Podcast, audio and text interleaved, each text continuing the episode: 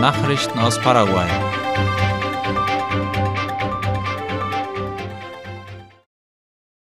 Der auf Landesebene stattfindende Wettbewerb Jugend debattiert wird heute in Philadelphia durchgeführt. Die Veranstaltung, an der Vertreter deutschsprachiger Schulen in Paraguay teilnehmen, wird an der Schule Colegio Philadelphia abgehalten. Wie Josi Dirksen, Fachleiterin der Fachschaft Deutsch vom Colegio Philadelphia, gegenüber Radio ZP30 erläuterte, wird der Wettbewerb von Christian Kölbel, dem Fachberater für Deutsch in Paraguay, organisiert. An dem diesjährigen landesweiten Debattierwettbewerb nehmen in zwei Kategorien 20 Schüler aus insgesamt neun Schulen teil, an denen die Sprache Deutsch unterrichtet wird. Die Schüler debattieren über die folgenden Themen. Sollen Schulen grundsätzlich videoüberwacht werden? Sollte Paraguay Einwegplastik verbieten? Sollten werdende Eltern verpflichtet werden, einen staatlichen Erziehungskurs zu machen? Sollten Getreide, Mais und Soja nicht mehr an Tiere verfüttert werden dürfen? Die beim heutigen Wettbewerb zwei erstplatzierten Debütanten der Kategorie Deutsch als Fremdsprache dürfen am Südamerika-Finale von Jugend debattiert teilnehmen, das im Oktober in Curitiba, Brasilien stattfindet. Jugend debattiert ist Training im Unterricht an weiterführenden Schulen, das sprachliche und politische Bildung fördert und zur Meinungs- und Persönlichkeitsbildung beiträgt. Wie aus Angaben der Homepage von Jugend debattiert hervorgeht, wächst die Jugend debattiert Gemeinschaft seit 20 Jahren.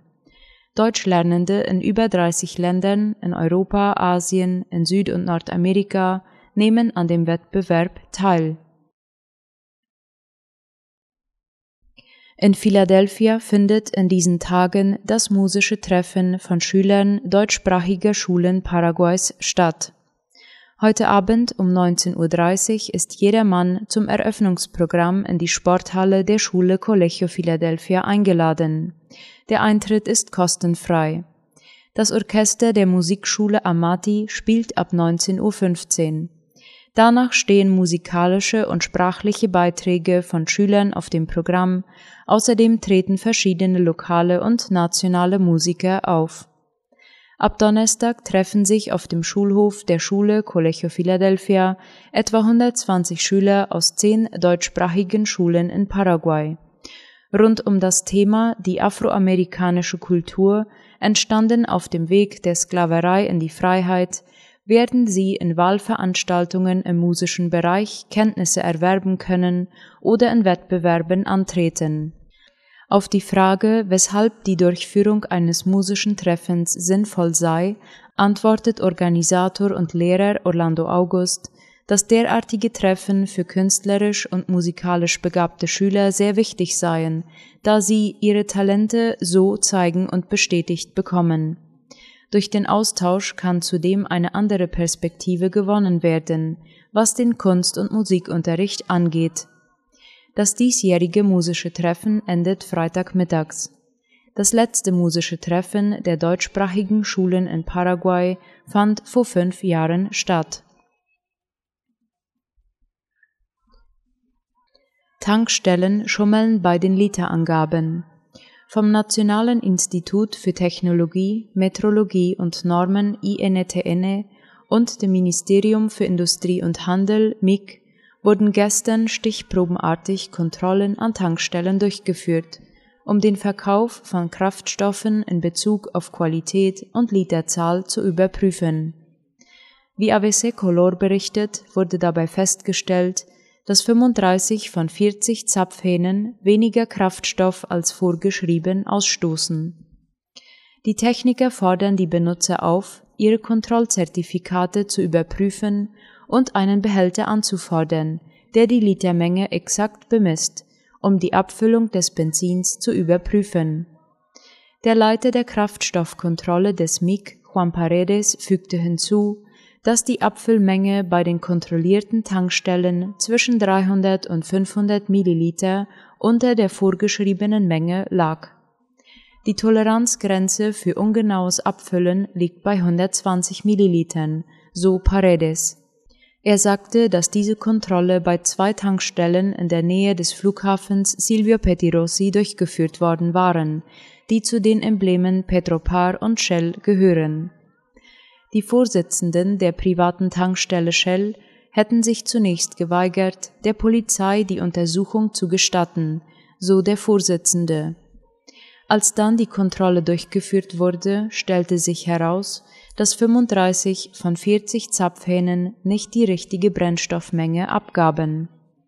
Ein Techniker der Kontrollbehörde INTN forderte die Öffentlichkeit auf, auf die Bescheinigungen an den Zapfsäulen zu achten. Diese Bescheinigungen zeigen das Datum der letzten Kontrolle an. Eine kontrollierte Zapfsäule weist einen Aufkleber auf, der über der Preisanzeige angebracht ist. Im Fall der Shell-Tankstelle wurde festgestellt, dass die letzte Kontrolle im Jahr 2021 durchgeführt worden war. Die Qualität des Kraftstoffs wird in einem Labor überprüft. Der Hafen von Asunción erhält einen neuen Stromversorgungsposten. Die Restaurierungsarbeiten am historischen Gebäude des Hafens von Asunción machen laut IP Paraguay weitere Fortschritte. In dieser Woche wurde eine neue Stromversorgungsanlage installiert, die den Bedarf der Hafenanlage decken soll. Diese Anlage wird mit unterirdischen Mittelspannungskabeln verbunden sein, die den Vorschriften der nationalen Stromverwaltung ANDE entsprechen nach Angaben der Verantwortlichen für die Arbeiten werden zwei Transformatoren aufgestellt, von denen einer mit 750 Kilovolt Ampere im Hafenbereich und der andere mit 500 im Zollbereich aufgestellt wird. Über diesen Posten wird der elektrische Strom zu anderen Gebäuden in der Nähe der Gebäudekomplexe geleitet die Arbeiten am Hafengebäude werden vom Ministerium für öffentliche Bauten und Kommunikation MEOPC im Rahmen des Programms für den Stadtumbau durchgeführt. Die Arbeiten sind nach Angaben des MEOPC zu 80 Prozent abgeschlossen und sollen bis Anfang nächsten Jahres beendet sein.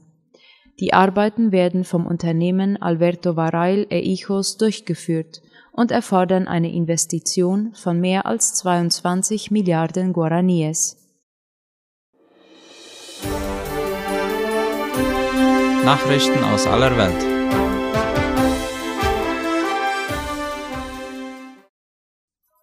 Kolumbien. Neuer Anlauf für Frieden mit der ELN.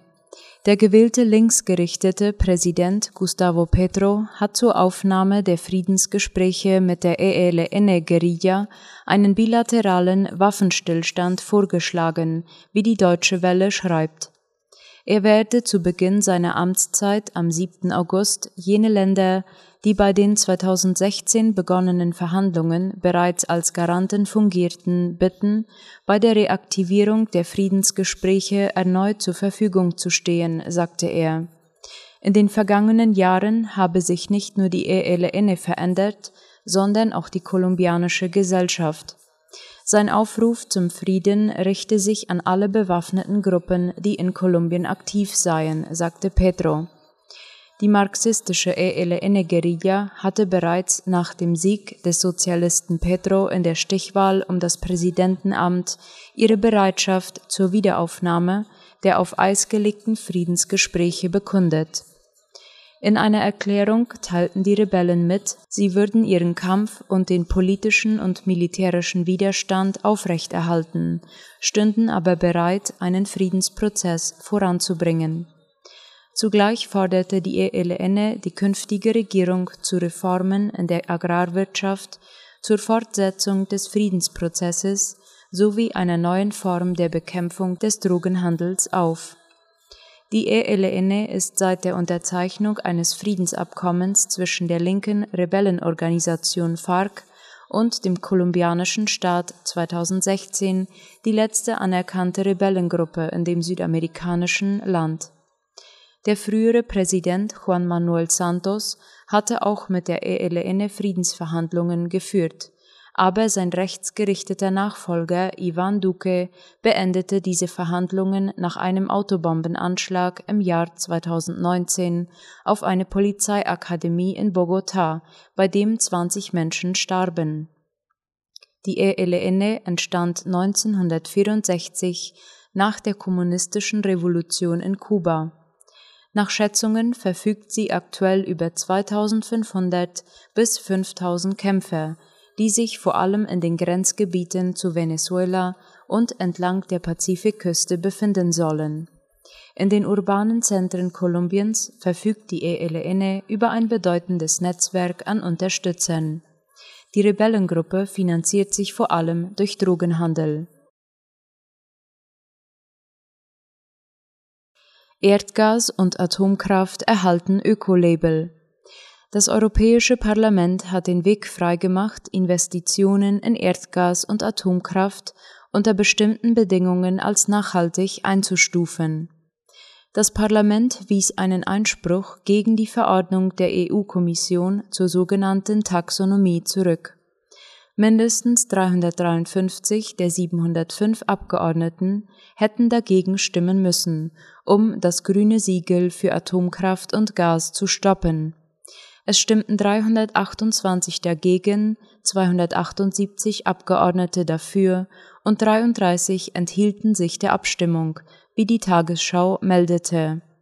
Damit dürften die sogenannten Taxonomieregeln für den Finanzmarkt ab 2023 greifen.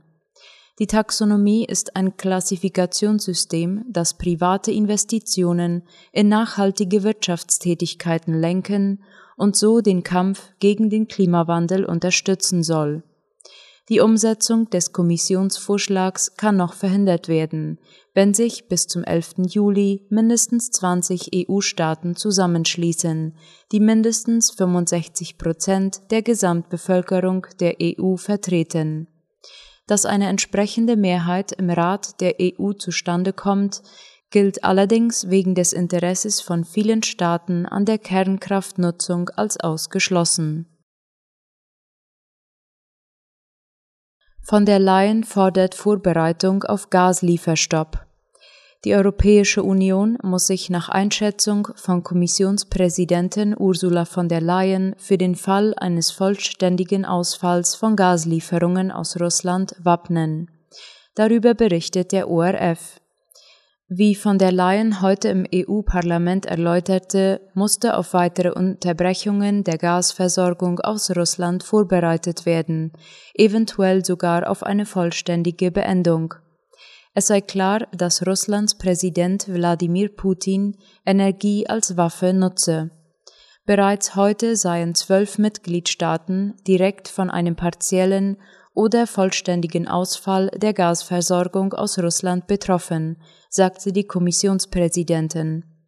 Als Reaktion auf die Entwicklungen wird die EU-Kommission nach Angaben von der Lions diesen Monat einen europäischen Notfallplan vorlegen.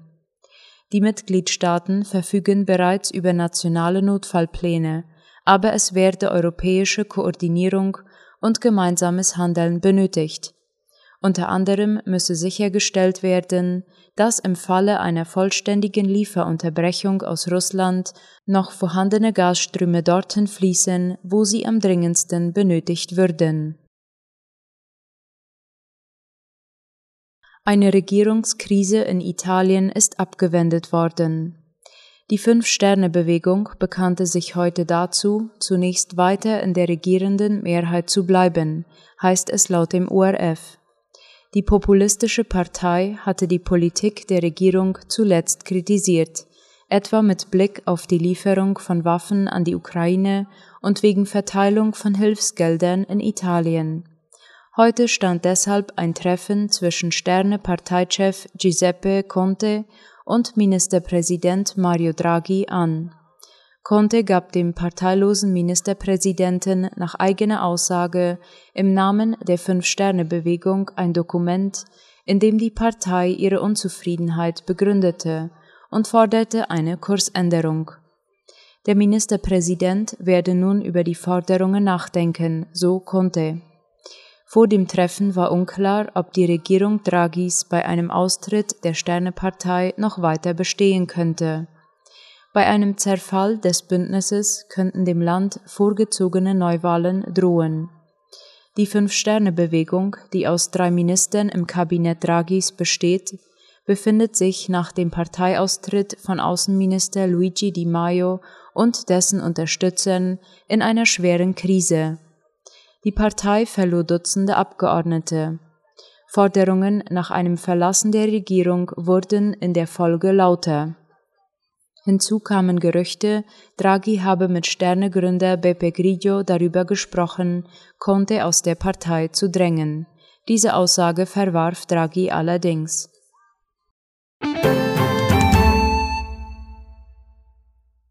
Soweit die Nachrichten für heute am Mittwochabend. Auf Wiederhören.